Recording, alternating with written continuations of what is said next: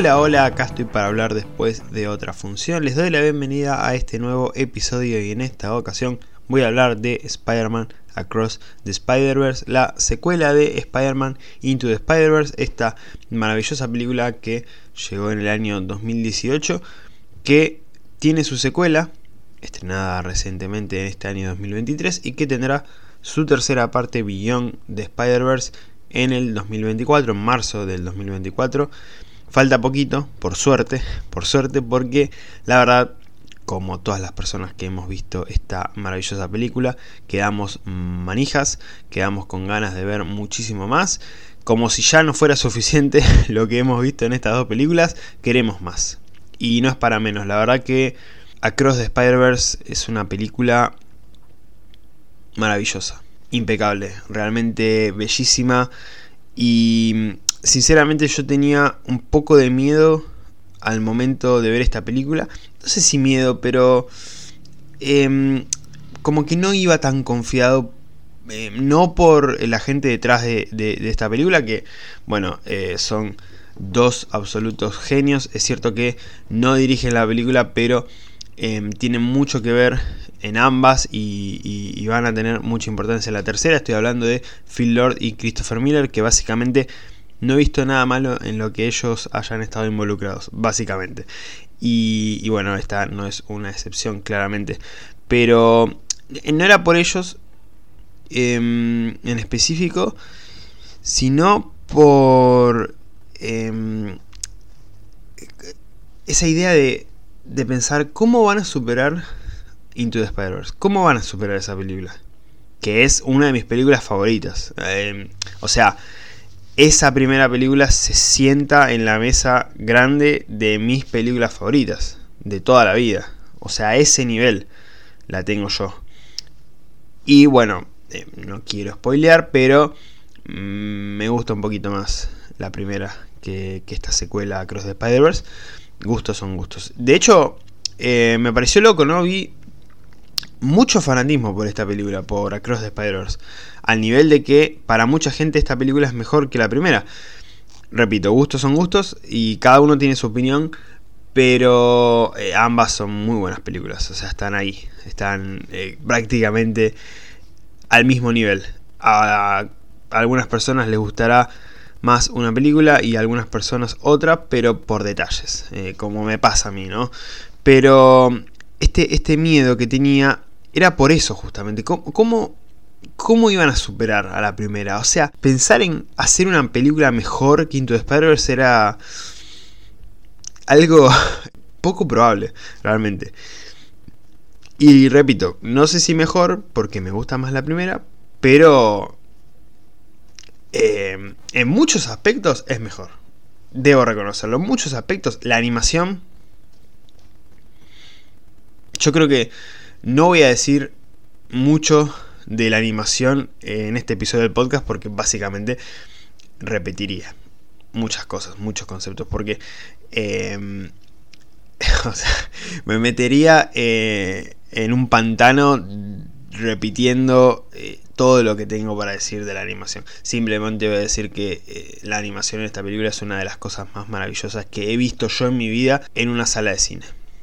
Solamente voy a decir eso y no voy a hablar más de la animación en todo este episodio. Por ahí sí, por ahí menciono algo más. Pero para que se entienda, realmente la animación de esta película supera a la primera, sí. Pero es algo que no, no lo podía creer. Sinceramente, este sentimiento lo tuve hace poco con la secuela de Avatar, que visualmente era una aplanadora. Em, pero acá con Across the Spider-Verse sinceramente no no podía entender lo que estaba viendo. Por momentos había cosas que, que no no las podía entender. Yo sinceramente no no terminaba, además también pasaba con la primera, esto de que la película es una aplanadora de cosas. La película te va tirando, tirando, tirando data, data, data. Y es como que no terminas de procesar. Y no terminaste de procesar lo primero que dijeron y ya están por la octava cosa que te están diciendo. Entonces es mucha data, demasiada data. Y eso pasa también con la animación. Hay planos, hay em, imágenes, hay escenas que no terminas de procesar, tu cabeza no las termina de procesar y te están metiendo otras cosas. Entonces, nada, es... Eh, y encima podría pensarse, ¿no? Bueno, hacen eso para que las cosas malas queden eh, ocultas. Entonces, como que te van metiendo mucho para que lo malo... Eh, no, para nada, no hay nada malo. En esta película no hay nada malo. Y mucho menos en la animación. O sea, es una obra de arte tras otra. Cada plano en esta película.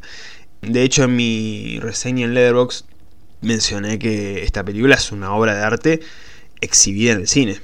Directamente. O sea, es una obra de arte esta película. Eh, y por suerte ese miedo que tenía... Eh, desapareció. desapareció creo que a los 5 minutos desapareció por completo y cuando salí de la película estaba flipando, como dirían nuestros compañeros españoles.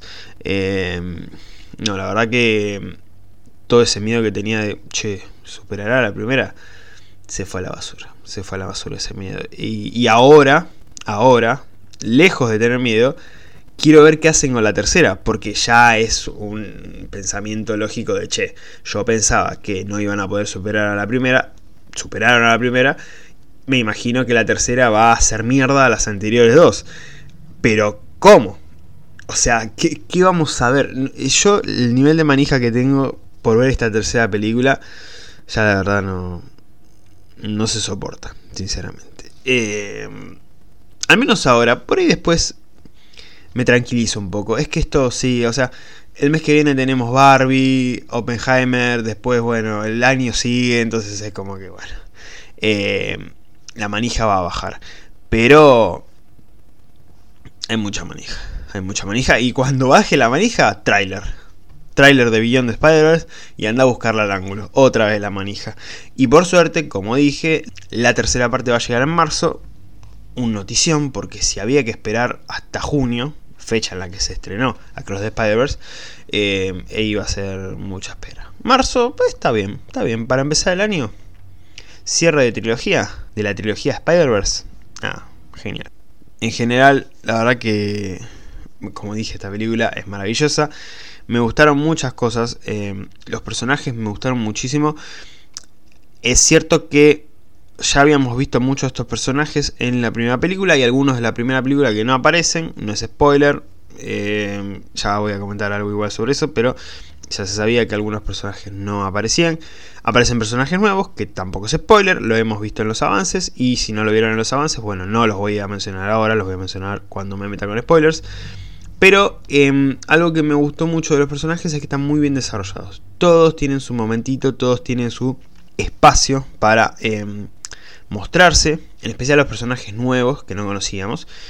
Y bueno, Gwen, Gwen Stacy, la reina absoluta, se lleva la película por delante. Es cierto que por cómo empieza la película y por cómo va avanzando, podríamos pensar, Gwen va a ser la protagonista o va a tener eh, bastante protagonismo, ¿no? Y lo tiene, sí, pero Miles no queda opacado. Eso creo que lo manejaron muy bien porque Gwen estaba para ser la number one de la película, llevarse todo por delante y Miles iba a quedar en una esquinita completamente opacado, eh, sin protagonismo. Y no, no, respetaron que Miles es el protagonista de esta trilogía y le dieron su lugar. Pero también le dieron mucho lugar a Gwen. Porque Em, entre todos estos Spider-Man que vemos, ambos comparten esto de em, haber perdido seres queridos cercanos, que es algo que se repite en todos los Spider-Man, pero en ellos también toca este punto en común de la relación con sus padres, la relación de Gwen con su padre y la relación de Miles con sus padres, y esto de ser adolescentes y llevar una doble vida entre ser un estudiante y una persona común y ser un superhéroe. Entonces, está bueno esto que eh, nos muestran entre estos dos personajes, que además, si para la tercera película no terminan besándose, pegan el palo. Algo, algo va a pasar ahí porque ya se está cayendo de maduro. Em, pero la verdad que sí, me gustó mucho el desarrollo de los personajes, de todos pero en específico de Gwen, Gwen mi favorita. En realidad mi favorito fue otro. Ya se deben imaginar em, cuál fue mi personaje favorito de la película. No fue el Spider-Michi. No fue el Spider-Michi. Tachamos al Spider-Michi. Tampoco el T-Rex. Em, fue uno con un poco más de protagonismo. Con un poco más de tiempo en pantalla. Pero Gwen... Eh. La amo, la amo a Gwen. Necesito mi Funko Pop de Gwen Stacy para poner al lado del Funko Pop de Miles Morales. Y bueno, la animación, ya lo comenté, no voy a decir nada más de la animación por el momento. Em, la historia me pareció buena, está bien llevada, es un tema complicado esto del multiverso, ya lo sabemos por Marvel Studios, em, meterse ahí, te tenés que meter bien, si no te metes bien, si no lo haces bien, es complicado. Es cierto que quedaron algunas cosas ahí, unos agujeritos en el guion que todavía no terminamos de entender dudas, pero confío Phil Lord y Christopher Miller. Yo sé que ellos eh, nos van a explicar bien esto. Y yo tengo mi propia teoría, ya la voy a comentar con spoilers. Eh, pero bueno, en general la historia, el guion estuvo muy bien. Bueno, el soundtrack. Ojo acá, yo me paro de manos. Yo me paro de manos. De hecho ya lo, puse en Instagram esto. Eh, Para mí es mejor el soundtrack de la primera. Yo creo que ese soundtrack debe ser el mejor soundtrack de una película. Mm, por lejos. El de esta segunda película no está mal. Tiene muy buenas canciones, pero sigo prefiriendo el de la primera. Siento que se le está dando mucho hype a este soundtrack. No sé si viene acompañado de que también hay mucho hype por la película. Que de hecho, eh, los comentarios son esta es la mejor película de Spider-Man de la historia. Em, esta es la película de Spider-Man definitiva. Esto es como, como lo que pasaba con Marvel en un momento de que todas las películas que iban saliendo eran la mejor película de Marvel hasta el momento, ¿no? De hecho, hace poco vi una reseña em, sobre esta película, sobre la cosa de Spider-Man, que mencionaba, ahora sí, esta es la mejor película de Spider-Man, casi como un chiste, como diciendo, sí, sí, ahora sí estamos hablando en serio. Eh, mi opinión sobre eso es que hay que bajar un poco eh, el hype y bueno, sí, es una muy buena película, pero ya poner que es la mejor, ya sea de Spider-Man o ya sea de la historia, ya sea de la animación, es apresurarse, eh, hay que procesarlo. Pero bueno, entiendo el hype y, lo respeto. Eh, sobre el soundtrack, para mí es mejor el de la primera, pero bueno, también, estos son gustos y opiniones. Depende de cada persona. Em, y nada, creo que más o menos sin spoilers es todo lo que puedo decir. Así que me voy a meter con spoilers. Si no vieron la película, vayan al cine. No sé qué están haciendo acá. Sin haber visto la película, le ponen pausa del episodio. Van al cine, salen del cine y siguen escuchando esto. Si ya la vieron o si no les interesan los spoilers, pueden quedarse. Esto sigue bajo su propia decisión. Bueno, ¿de qué va esta película? Básicamente nos encontramos en el universo 1610 en donde vive el Spider-Man de Miles Morales.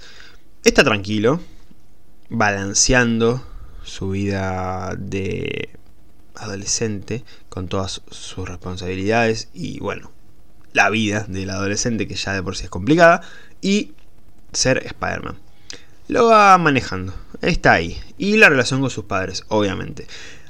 Detalle, me gustó mucho que en la primera se enfocan en la relación directamente con su padre y acá ya se enfocan más en la relación con su madre. Un pequeño detalle que me gustó bastante. Va teniendo su vida, se encuentra con un villano que para él es el villano de la semana, lo menciona así, de Spot, que es el villano principal, no solamente de esta película, sino que va a ser el villano principal de Beyond de Spider-Verse, un villano que al principio parece bastante tonto, pero que eh, mete miedo. Debo confesar que cuando vi la película por primera vez, me dio mucho miedo. Un momento de él en específico cuando va al colisionador, que la verdad eh, era de película de terror. Era de película de terror. Es como que salimos un momento de, la película que estábamos viendo y... Uff, qué momento. Eh, eso también está bueno porque pueden jugar con muchos géneros dentro de esta película. Porque durante gran parte de, esta película y de la anterior em, es más lo que predomina de la comedia y, de la aventura y de la acción, pero mm, estos momentitos de terror como, como el de The Spot en Alchemax, la verdad que pueden servir. Es, interesante explorar ese género dentro de esta trilogía, la verdad. Eh, me gustó, me gustó. Pero bueno, al, principio Miles se encuentra con este villano y nada, piensa, ah, qué lindo, un villano pintoresco, lo voy a derrotar y voy a ir a, a tener eh, mi reunión eh, sobre mi futuro. Pero em, todo se empieza a complicar cuando, luego de una discusión con sus padres, Miles Morales recibe la visita de Gwen, que le explica que está unida a un grupo de Spider-Man de distintos universos y cuando se despide de Miles, él la sigue y se encuentra con eh, lo que estaba haciendo Gwen en este universo, que era perseguir a la anomalía, que la anomalía era de Spot. Cuando se da cuenta Gwen que Spot se había escapado, lo sigue hasta el universo en el que se encontraba y Miles, con su poder de invisibilidad, Gwen no pudo detectar que estaba ahí, sigue más a Gwen Stacy hasta este universo en donde estaba el Spider-Man indio, Pavitra, Eugenio Pavitra, eh, con quien me gustaría ir a tomar una cervecita. Este es el personaje de la película con el que me gustaría tomar una cerveza, Eugenio. Y después de eso, que es ahí donde se da el momento terrorífico de eh, The Spot, eh, todo negro y turbio, Miguel Ojara los llama a todos a su guarida, básicamente, a, su oficina. Y ahí es donde se dispara lo que va a terminar siendo un tema principal de esta película y de la siguiente. Los eventos canónicos. ¿Qué pasa? Esto es algo que vimos en em, el episodio de What If de Doctor Strange, ¿se acuerdan? No lo llamaron así, pero la idea es la misma. Son eventos que en todos los universos tienen que pasar. Si no pasan, ese universo corre peligro de desaparecer. ¿Qué es lo que le pasó a Miguel Ojara? Miguel Ojara cuenta que vio un universo en el que habían matado a su versión y esa versión tenía una familia. Entonces decidió suplantar a esa versión de él y vivir feliz con esa familia. ¿Qué pasa? Como reemplazó a una versión que no era la que tenía que estar en ese universo e interrumpió un evento canónico que básicamente era que ese Miguel Ojara no existiera, ese universo desapareció por completo. Entonces Miguel Ojara, a partir de ahora, no quiere que esto vuelva a suceder y le va a explicar a Miles Morales que él es una anomalía. ¿Por qué? ¿Por qué es una anomalía? Porque The Spot, cuando era un científico que trabajaba en Alchemax, la Alchemax de la primera película, en la que vimos que Kingpin quería recuperar a su familia con ese colisionador, robó una araña radioactiva de el universo 42. Por eso la araña tenía el número 42. Y esa fue la araña que picó a. Pero esa araña no tenía que picar a nuestro Miles. Tenía que picar al Miles de el universo 42. De hecho, en la escena en la que muestran que y Spot roba la araña, está a punto de picar a Miles y The Spot la saca de ese universo. ¿Qué pasa? Miles, con sus poderes de Spider-Man, no tendría que haber existido nunca en ese universo y por lo tanto es una anomalía. Y además de eso, de esa noticia, también Miguel le explica que básicamente su padre tiene que morir. La visión que él vio en un momento compartida con The Spot en la que The Spot le mostraba que iba a ir a su universo, al universo de Miles Morales, para matar a su padre y para causar destrozos en ese universo, por lo que él le había hecho porque básicamente Miles al destruir el colisionador le dio vida a The Spot, entonces le arruinó la vida de ese científico que se terminó convirtiendo en The Spot. Entonces Spot dijo, bueno, ahora que estoy muy, muy poderoso, voy a destruir tu universo, Miles Morales. Entonces, dentro de esa destrucción, vio una visión en la que mm, su padre moría. Y Miguel le explica, no, vos te vas a quedar acá porque tu padre tiene que morir. Como los tíos Ben de todos los universos o los capitanes Stacy de todos los universos. Momento hermoso en el que vimos el cameo de Andrew Garfield con el capitán Stacy en The Amazing Spider-Man y también vimos a Tobey Maguire con el tío Ben. Eh, no quería mm, que su padre muera, entonces decide escaparse. Y en ese escape logra llegar a su universo, pero pero mejor plot twist de la historia del cine. Me encanta porque minutos atrás dije no hay que decir que algo es lo mejor de y acabo de decir mejor plot twist. Bueno, eh, uno de los mejores plot twists de la historia del cine. Miles llega a su universo para explicarle a su madre que es Spider-Man.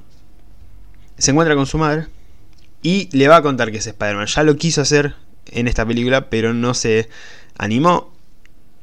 Y este es el momento. Miles, este es el momento. Ponete los pantalones largos, le tenés que contar a tu madre que sos Spider-Man. Se lo dice. Pero la madre se queda como, ¿qué es esto? ¿Quién es Spider-Man? No lo conozco. Claro, Miles se queda sorprendido como diciendo, ma, el superhéroe, el que sale ahí en, la tele todos los días. No lo conoce, le dice, ¿es, algo de la Comic Con? ¿Es algo de la Comic Con? Claro, todos en el cine nos reíamos, jaja, qué chistoso esto, qué lindo. Era sospechoso. Yo en ese momento estaba pensando, che, para, para, para, para. ¿No será que se confundió de universo?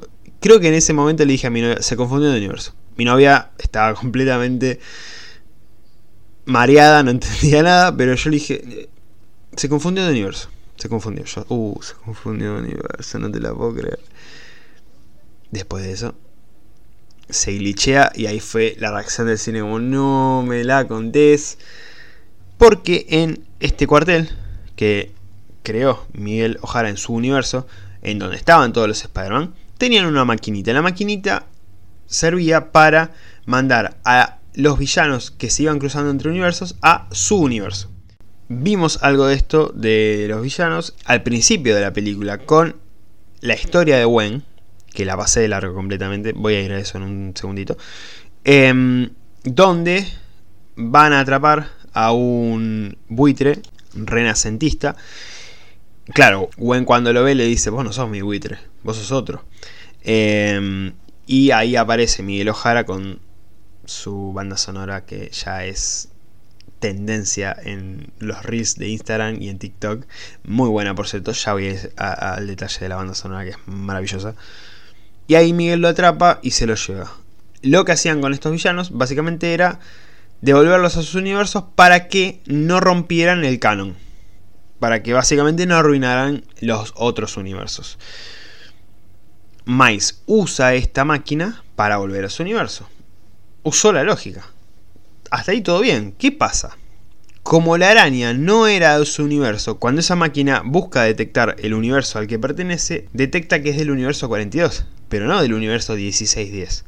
Entonces Miles cayó al universo 42, el universo en el que nunca hubo un Spider-Man. Y se encuentra con su versión de Miles Morales, que era nada más ni nada menos que Prowler. Sí, el mismo Prowler que terminó siendo su tío Aaron en la primera película, en este universo es nada más ni nada menos que él mismo. Y sobre eso hay una teoría maravillosa que vi el otro día que me encantó. Porque yo me quedé con la duda. Para mí, ese Prowler no es malo.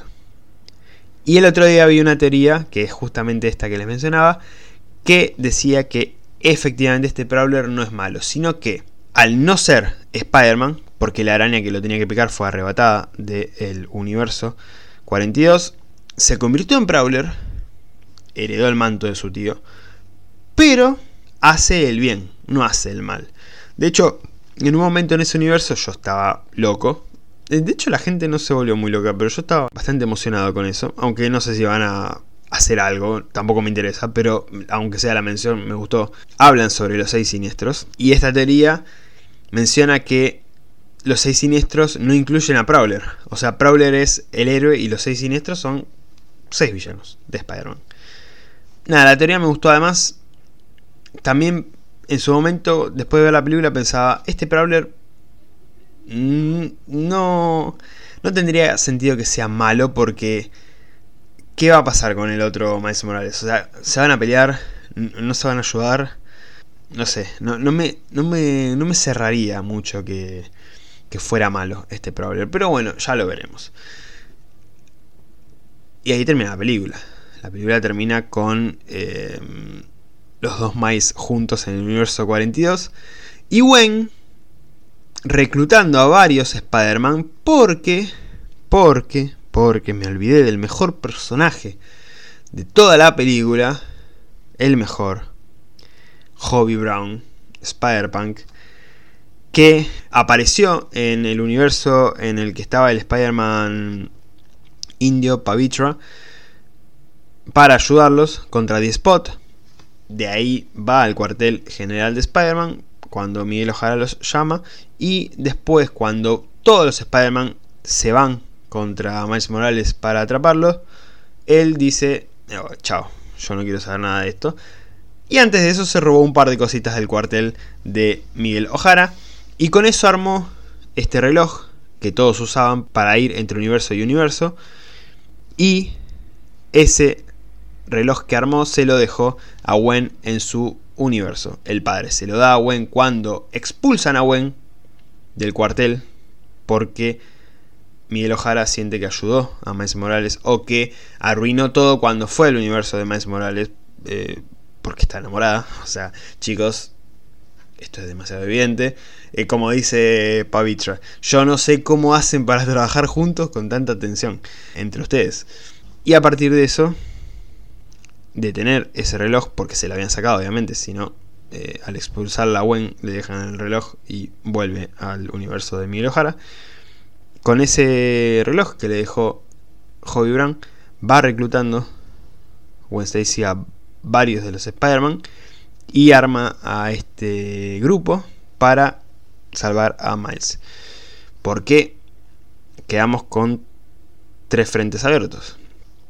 Gwen armando el equipo, Miles con su otra versión en el universo 42 y Miguel Ojara junto a Jessica Drew y Ben Riley buscando en el universo de Miles Morales a Miles Morales. Qué final, qué final, eh, no voy a decir que es el mejor final de la historia del cine, pero uno de los mejores completamente encima, él continuará. Por favor. Duele, pero a la vez, eh, repito, la manija es incontenible ya tuve que explicar así esto, porque realmente no sabía cómo encarar el tema de la historia. Si escuchan mis episodios, sabrán que cuando cuento la historia, trato de resumir, ¿no? ¿De qué va la película? La película va de ta ta ta. Y me voy a los puntos negativos y los puntos positivos. Con esta película era bastante complicado, no sabía cómo encararlo, entonces traté de explicar todo. Y me faltó el principio de la película que cuenta la historia de Gwen. Uff,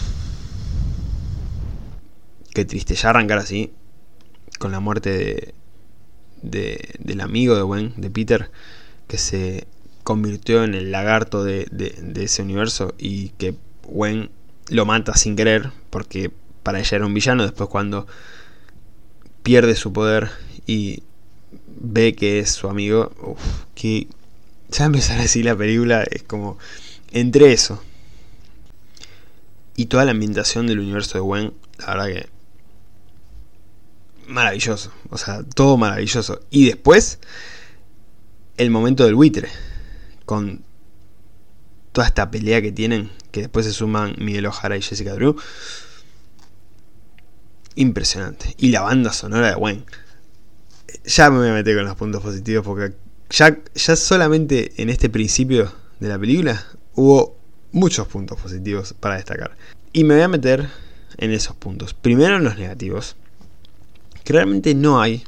No hay. Eh, es una película prácticamente perfecta. Eh, no hay puntos negativos. Lo único que remarcaría que no me gustó, pero no, llega a ser un punto negativo, simplemente lo remarco porque no me gustó personalmente, es la inclusión del universo de Venom. Cuando The Spot eh, pierde en una batalla con Miles Morales y eh, se mete adentro de él, digamos, eh, dentro de él mismo, tiene un montón de agujeritos y puede ir a distintos universos. Va a un universo con animación clásica, va al universo de Lego, momentazo, momentazo.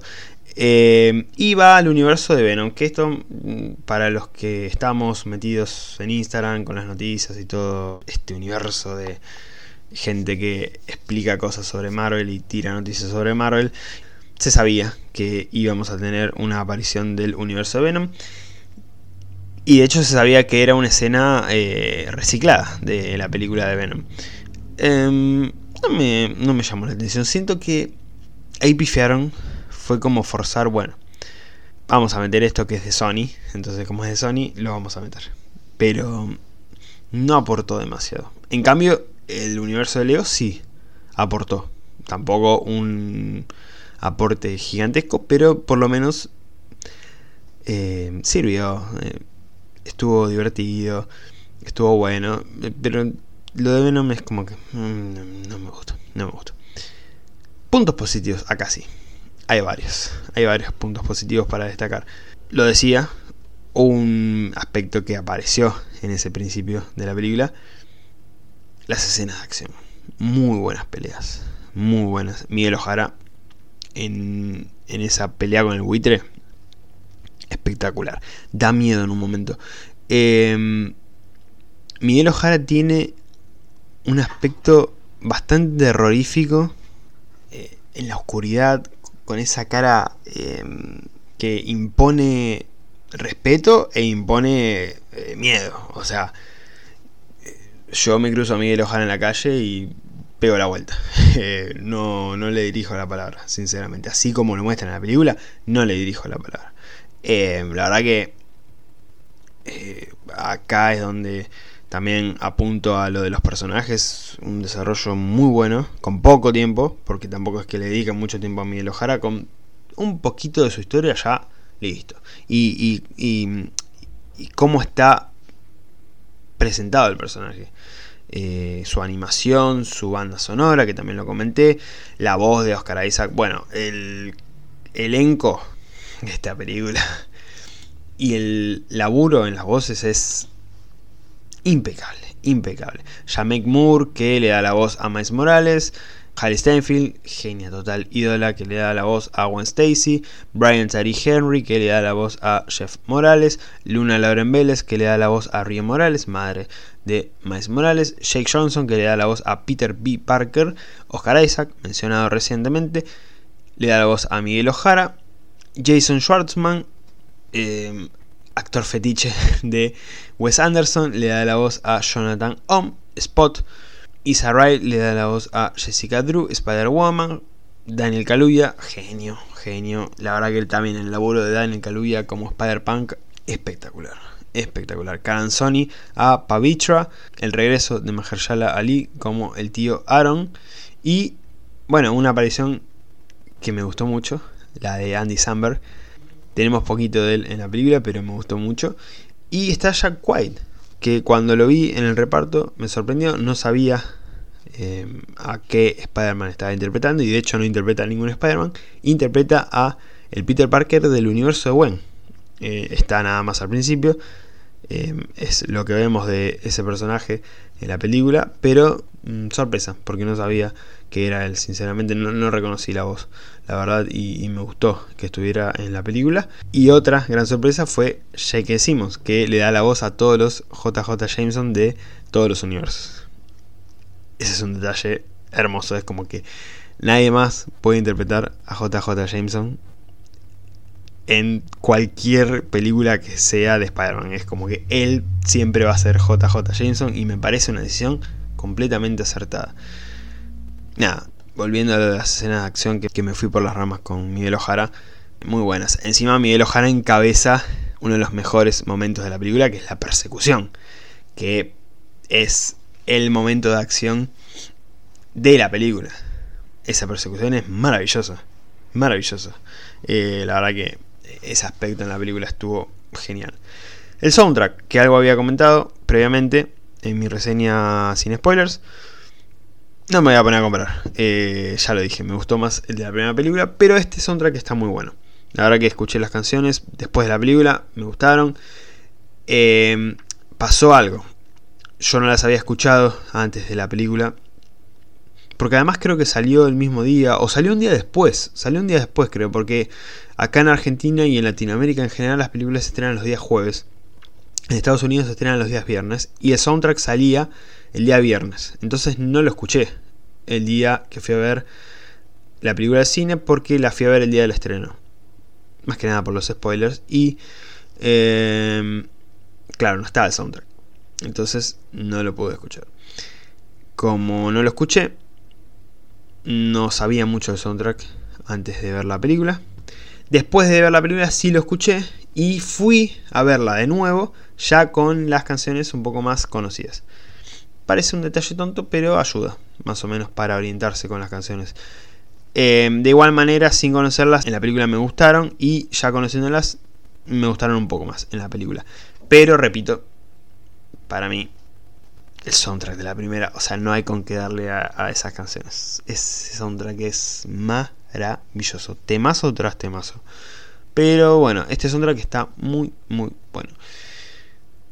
La banda sonora. La banda sonora. Ya mencioné la banda sonora de Gwen Stacy, ya mencioné la banda sonora de Miguel Ojara, la banda sonora del final. Yo escucho esa partecita de la banda sonora en Spotify. No le digo que todos los días, pero camino al laburo suelo escuchar eh, eh, esa partecita de la banda sonora. Em, genial. Across the Spider-Verse, Star a Band. Entre paréntesis, Star a Band. Em, búsquenla, porque es, es, es sexo. Sexo puro. Y encima, cuando escucho eso, me imagino el final. Que pasan dos millones de cosas en ese final. Tenemos a The Spot llegando al universo 1610. Tenemos a Miles en otro universo. Con su versión que es Prowler. Tenemos a Gwen juntando a todos los Spider-Man. Eh, eh, la es espectacular, espectacular. La verdad, Daniel Pemberton, acá te felicito. Porque hiciste un trabajo maravilloso. Y no lo comenté anteriormente cuando hablé sobre esto de que Gwen estaba juntando a todos los Spider-Man. Les comenté al principio que no aparecían los Spider-Man de la primera película solamente aparece Penny Parker en un momento, cuando lo están acorralando a Miles lentamente. Al final aparecen. Aparece Peter Parker. Bueno, aparece Penny Parker nuevamente. Y aparece el Spider-Man Noir. Que cuando apareció de espalda en la pantalla la gente se volvió loca. Yo también eh, no recuerdo si grité, bueno, gritar no, pero como si hice un gritito así de no, que lo hice con otro personaje, ya voy a ir a eso.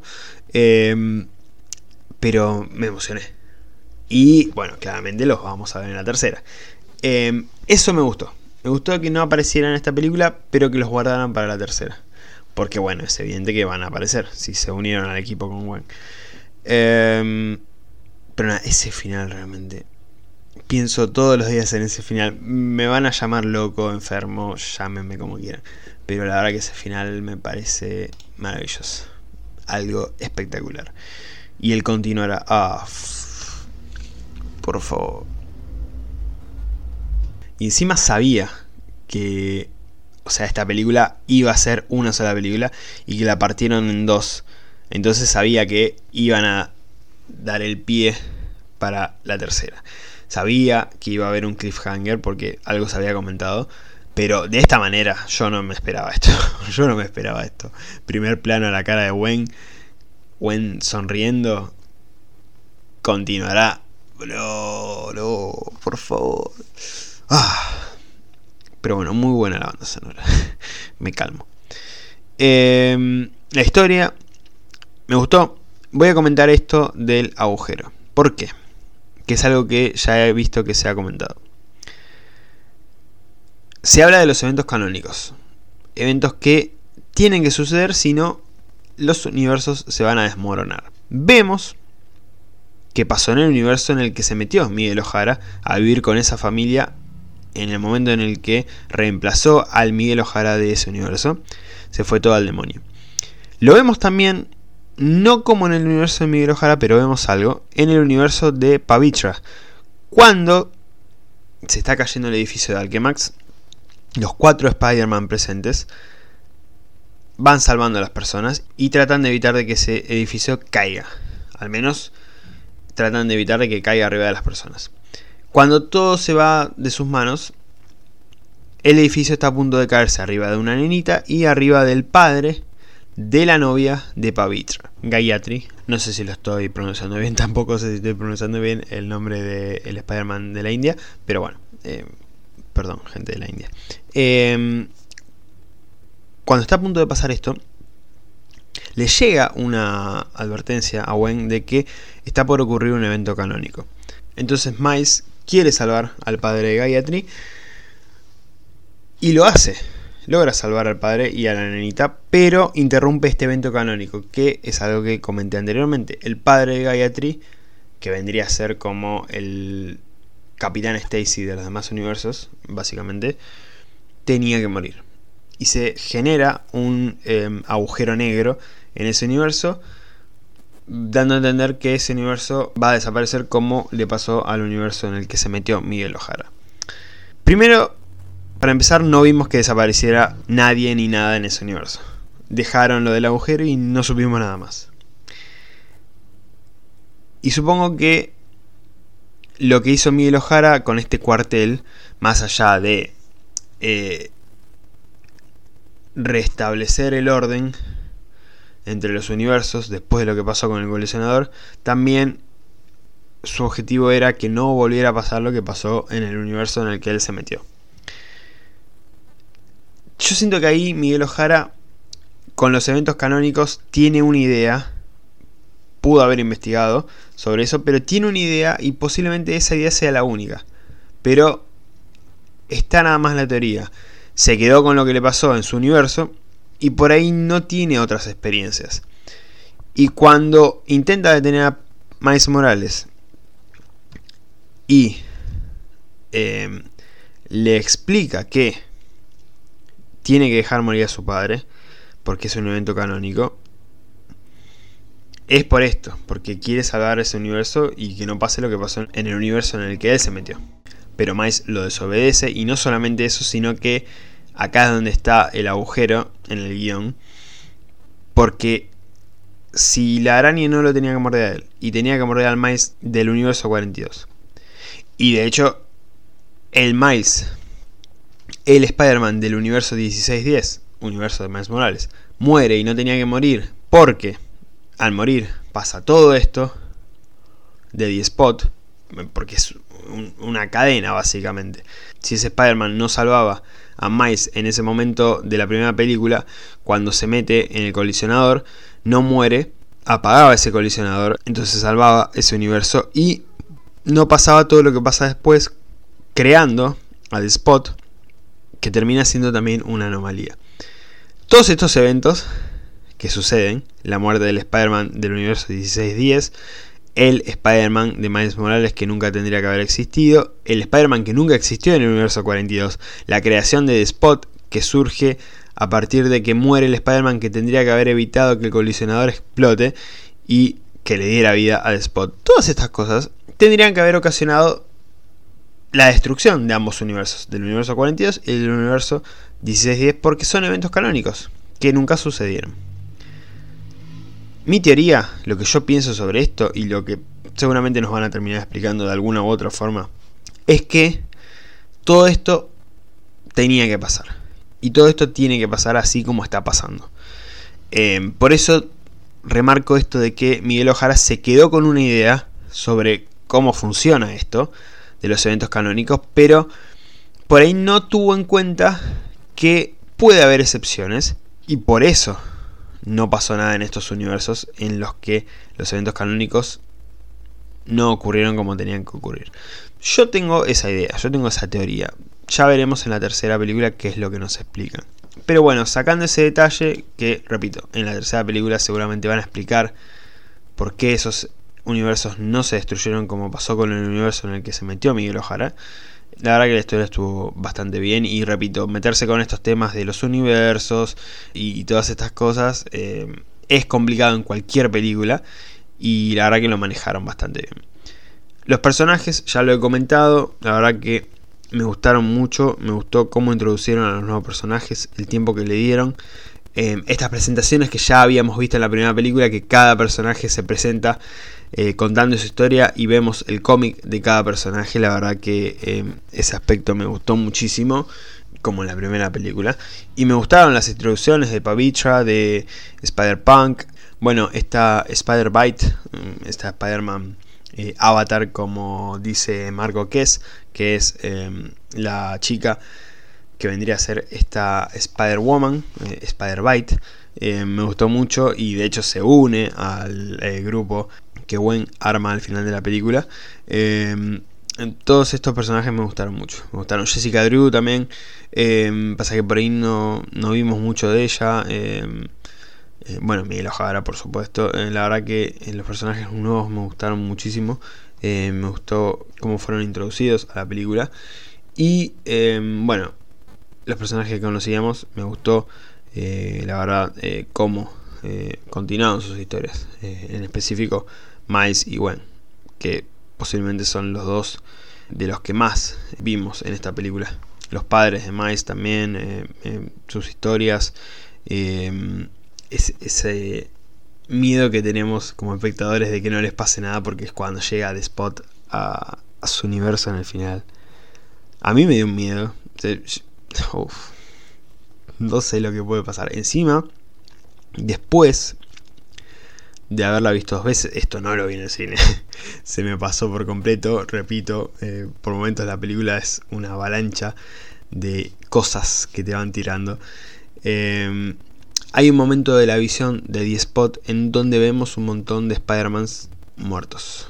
Esto seguramente tenga que ver con la batalla final de la siguiente película, en donde todos los Spider-Man de este cuartel van a ir a enfrentar a Spot al universo 1610 y no muchos sobrevivan. Por favor, que no muera el Spider Michi, porque no se los voy a perdonar.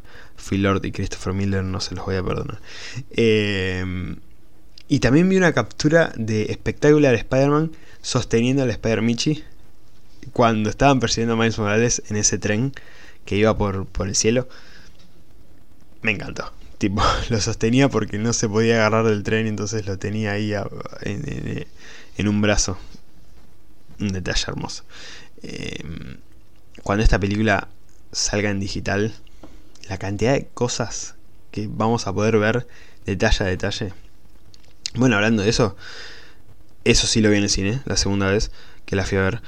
Em, el nivel de detalle, ya lo voy a mencionar en la animación, ya lo voy a mencionar en la animación, pero el tema de los personajes, repito, me gustó muchísimo. De Spot también me gustó mucho. La verdad que empezó como un personaje medio tonto. Pero ya, repito, al final... Miedo, miedo. Y lo que puede llegar a ser este personaje en la tercera película. La verdad que mucho más miedo. Ahora sí, la animación. Empiezo con este detalle que iba a comentar recién. Hay un momento en el que Miles está hablando con eh, su madre, Rio, y vemos de fondo, es en una fiesta, la fiesta que estaban organizando para el padre de Miles porque lo iban a nombrar capitán.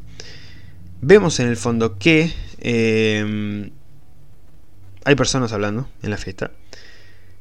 Y el detalle en esas personas es espectacular.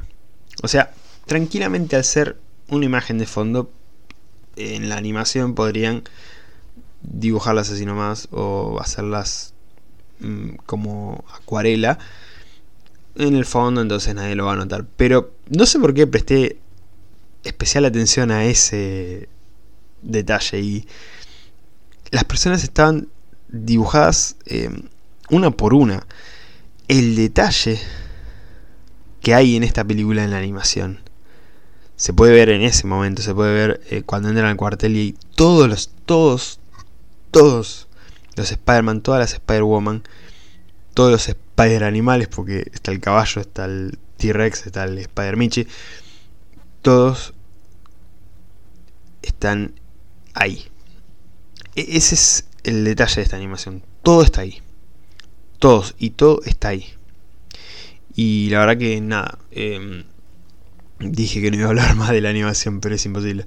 Em, es hermosa la animación, es hermosa. de todo lo que vemos en el universo de Gwen em, es maravilloso, cómo van cambiando los colores según las conversaciones con su padre, cómo van cambiando eh, según el estado de ánimo, el color del pelo, el color de las paredes. Yo siento que si esta película la ve Scorsese, definitivamente dice que es cine. No sé si la fue a ver, y seguramente si la fue a ver nadie va a decir, che, Scorsese vio esta película, ni siquiera él va a salir a decir, vi esta película y me gustó mucho. No, de Scorsese no va a dar esa opinión sobre una película de Marvel.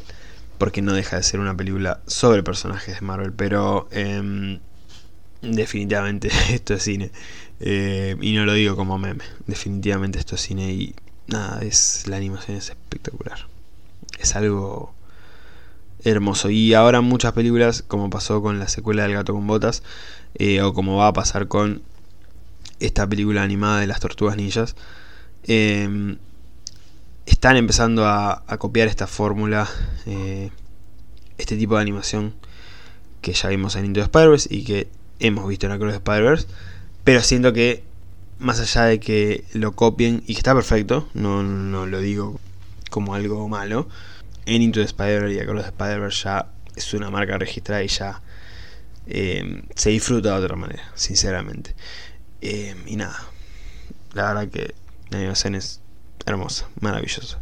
Em, y algo que tenía que mencionar con esto de, del agujero en el guion, sobre cosas que tenían que pasar y no pasaron los eventos canónicos.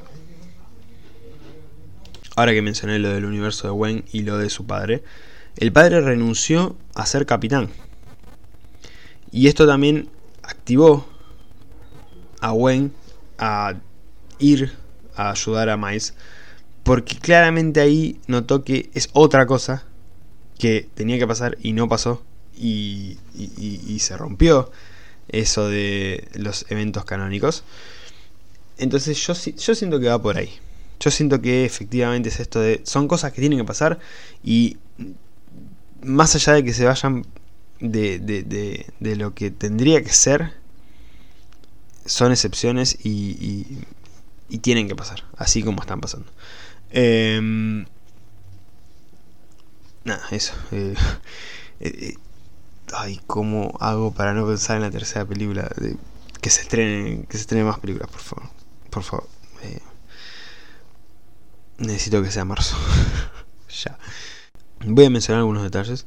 Em, la frase que menciona Spot haciendo referencia al Dr. Ock, esto de el poder del multiverso en la palma de mi mano referencia clara a El poder del sol en la palma de mi mano que menciona el Dr. Ock en un momento en eh, la película Spider-Man 2 de Tobey Maguire. Las apariciones de Andrew y Toby, que bueno, ya las he mencionado, ojalá para la tercera película los veamos ahí interactuando.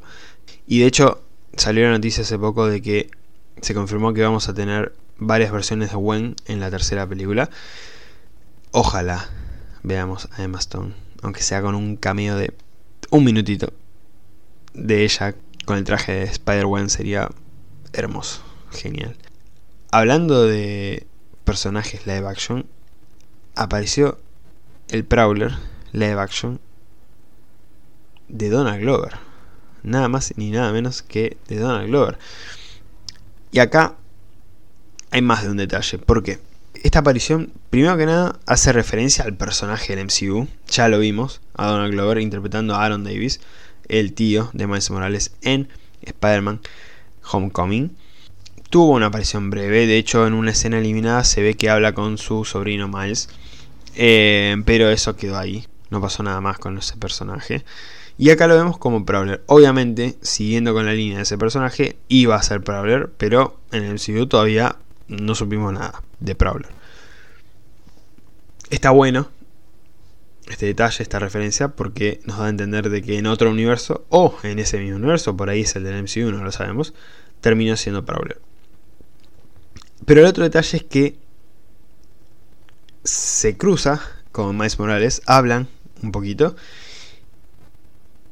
y una de las inspiraciones para la creación de Miles Morales en los cómics fue Donald Glover. Entonces, la verdad que ese detalle me pareció hermoso. Y la aparición de Donald Glover, acá es donde yo, ahí sí, grité un poquito con el no, como diciendo, no puedo creer que esto está pasando. Y menos mal que no me lo spoilé, menos mal. Por eso es importante ir a ver las películas el día del estreno, porque si hubiera esperado dos días más, estaba en el horno. Literalmente, creo que a los dos días ya vi un video sobre esta aparición de Donald Glover. Algo que vi hace poquito también, un detalle que me encantó, es el de los colores de Miles. ¿Por qué? Si van a la escena, al momento de la primera película en el que Miles se cruza con Peter Parker y eh, se conectan con el sentido de arácnido, vemos que el sentido de arácnido de Peter Parker es de color azul y rojo. Colores de Spider-Man. Pero cuando vemos el color que representa a Miles Morales, primero tiene los colores de Prowler y después pasa a tener los colores de Spider-Man, que ahí es donde se termina conectando con Peter Parker, que él le menciona que no sabía que había otro como él. Y este detalle ahora tiene sentido porque nos da a entender que el Miles Morales de este universo del 1610, donde existía este Spider-Man de Peter Parker, iba a terminar siendo Prowler. Pero terminó siendo Spider-Man. Me gustó, me gustó ese detalle. Bueno, y la teoría de Prowler que ya la he mencionado, el Prowler del universo 42, que no sería un villano en ese universo, sino que sería un héroe, y en ese universo habría otros villanos como los seis siniestros que fueron mencionados. Veremos qué pasa, habrá que esperar a la tercera que llegará dentro de muy poco. Hasta acá mi reseña de Spider-Man Across the Spider-Verse. Mi calificación, como no podía ser de otra manera, es de 10 sobre 10. Una maravilla de película. Me pueden seguir en Instagram, arroba después de otra función podcast o simplemente buscan después de otra función y voy a aparecer. También en YouTube, donde están todos los episodios subidos al canal en formato de video. Me pueden seguir en mi Instagram personal, arroba pancharracun, en Letterboxd y Medium. Me encuentran como Sebar el Guido. Espero que les haya gustado este episodio. Nos estamos escuchando en la próxima después de otra función. Gracias.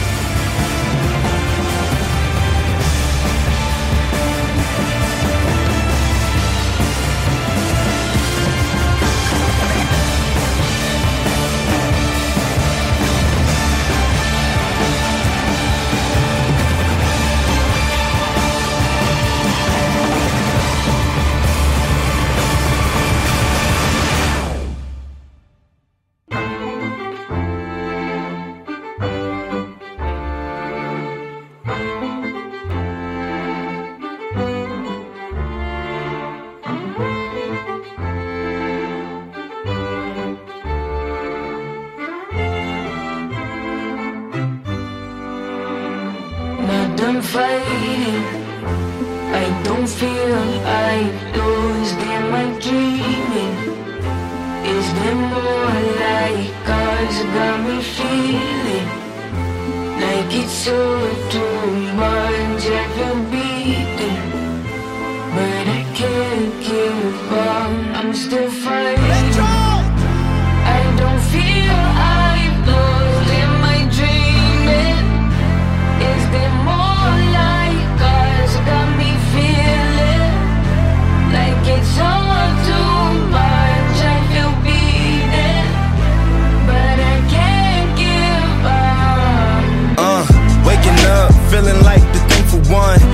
ones, lacing up my favorite ones. One of a kind, one of one, the only one. Got one shot and one chance to take it Kiss once. my mama on the forehead before I get the cold red, cause I was born bred to go in. Toast ready, swing by concrete jungle where my home is. All get focused, all rage and toast is. Nickname, Mr. Canaan do the most is. I was living down bad in my folks' crib. Now I'm laughing to the bank and the joke is. Did more things than folks did or folks get. We been getting this fly since I'm kids. My rich friends and my broke friends coexist. They love the mix and we know what it is.